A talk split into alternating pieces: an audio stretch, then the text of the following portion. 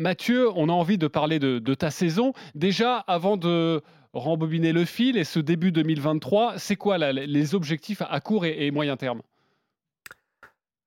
Alors c'est difficile à quantifier parce que, je suis pas un très grand fan de me mettre, des objectifs en fait, tout ce qui est chiffré, de résultats, de performance, voilà. Après, bien sûr, je cours un peu, depuis, 7 ans maintenant après cette première victoire, sur le Tour européen.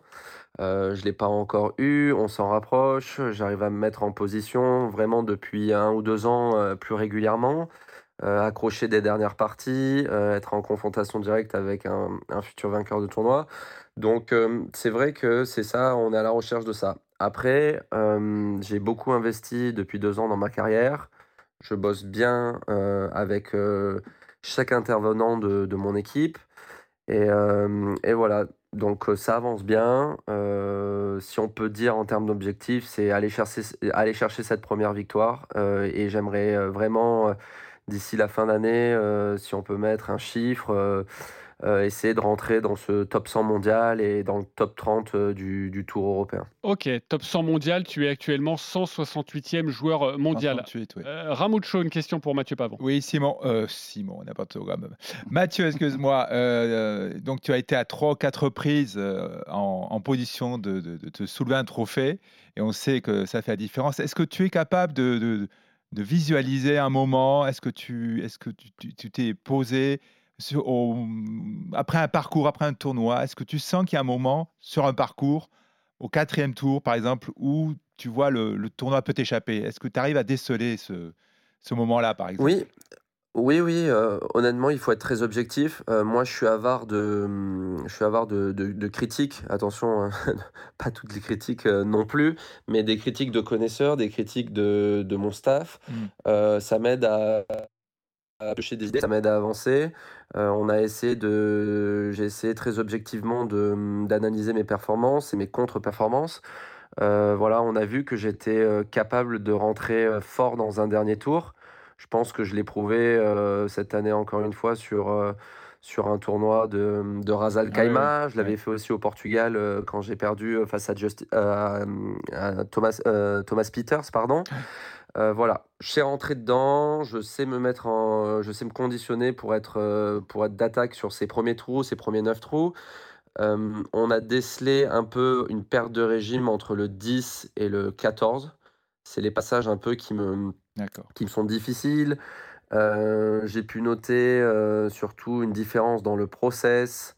Euh, s'il y a un ou deux coups qui sont perdus, dans, j'étais un peu trop dans une dynamique de vouloir les récupérer, de peut-être les vouloir les récupérer vite, accélérer un peu mes routines. Donc voilà, c'est des choses que j'ai pu, après mes quelques échecs, que j'ai pu vraiment analyser.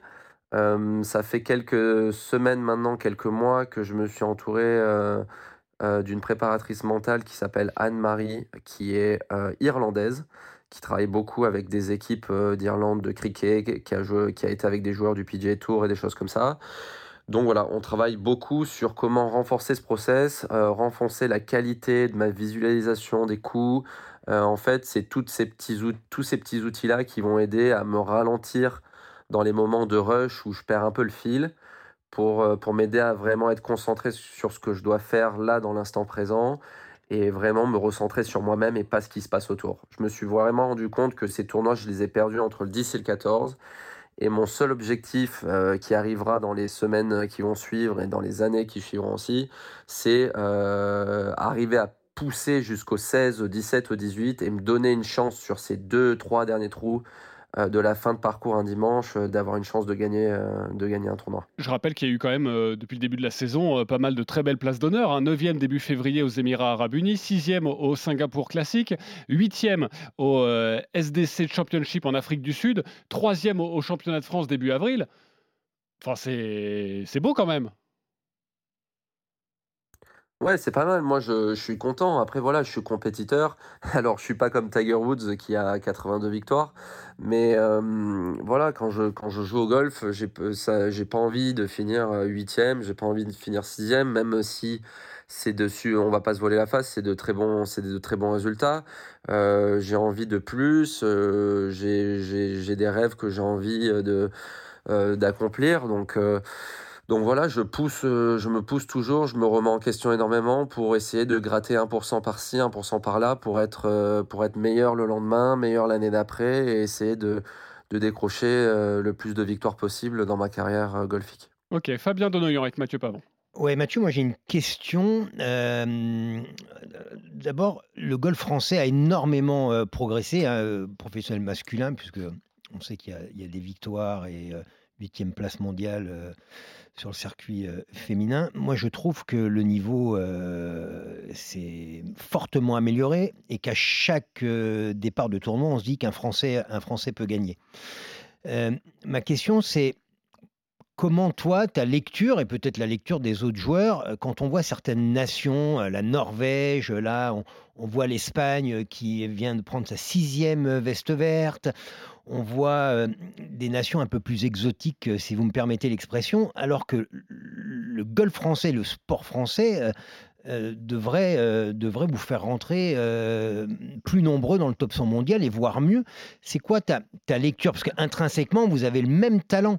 Comment euh, est-ce que c'est des questions que tu te poses ou des questions que vous vous posez avec les, autres sur le circuit euh, Qu'est-ce qui manque? Je refais, je refais, la question de Fabien. Mathieu, euh, pourquoi tu n'as pas joué Augusta? En gros, c'était ça.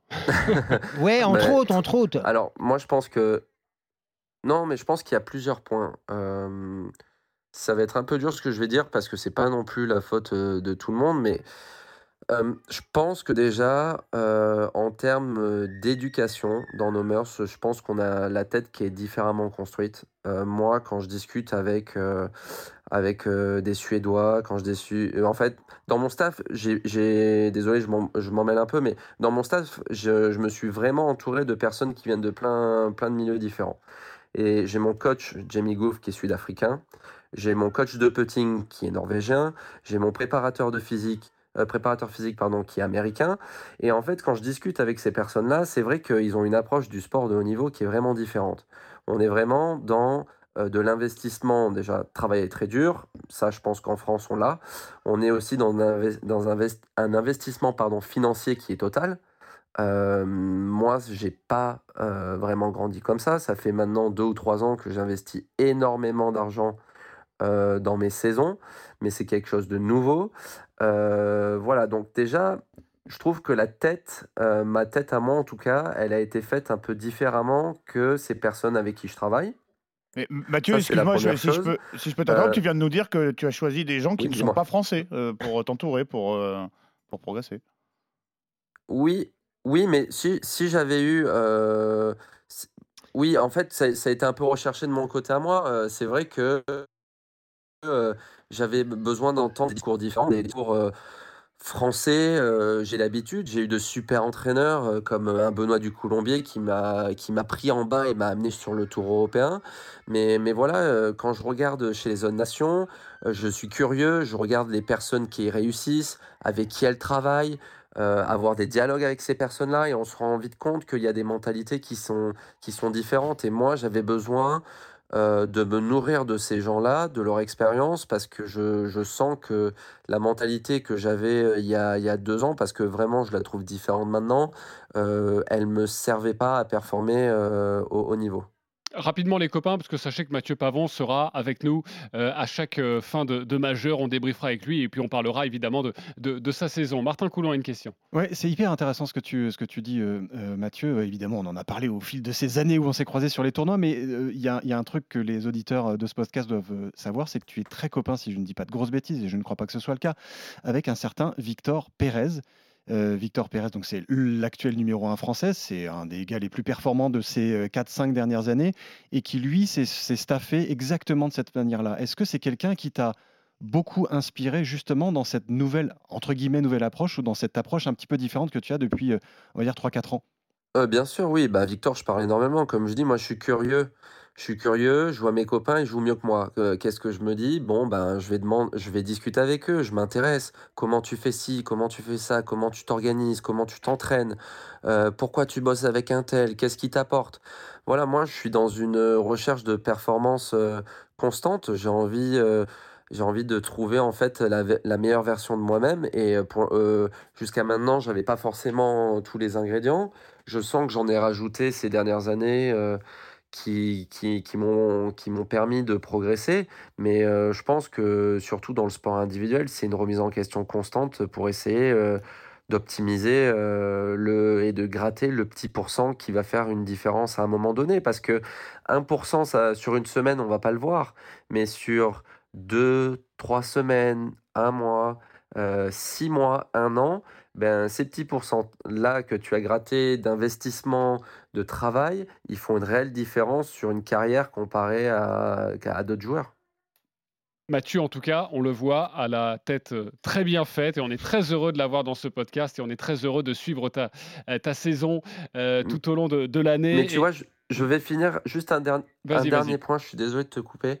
Un dernier point, je vais finir aussi je pense aussi que tous ces pays, je discute beaucoup avec les pays donc nordiques, tous ces joueurs qui viennent de ces horizons-là, et on discute énormément. Et c'est vrai que ces, ces joueurs-là, ben, dès qu'ils sont gamins, ils ont une, une, une, mentalité qui est vraiment tournée aussi vers le sport. Ils font énormément de sport.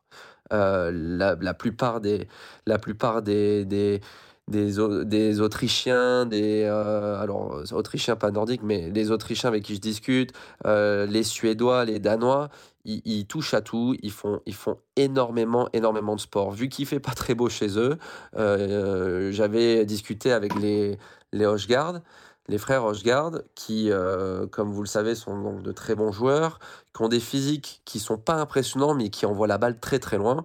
Et ces garçons-là, clairement, depuis qu'ils ont 7 ou 8 ans, euh, ils rêvent de golf et ils font du sport pour les aider en fait à acquérir des compétences euh, golfiques.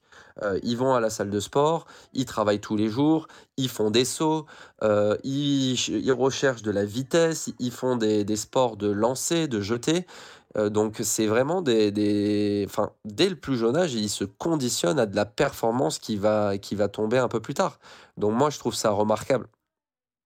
Remarquable et on en consacrera un, numéro hein, d'ailleurs sur le golf français et, pourquoi justement on n'arrive pas à conquérir le, monde et on aura besoin aussi de ton éclairage, euh, mon cher Mathieu.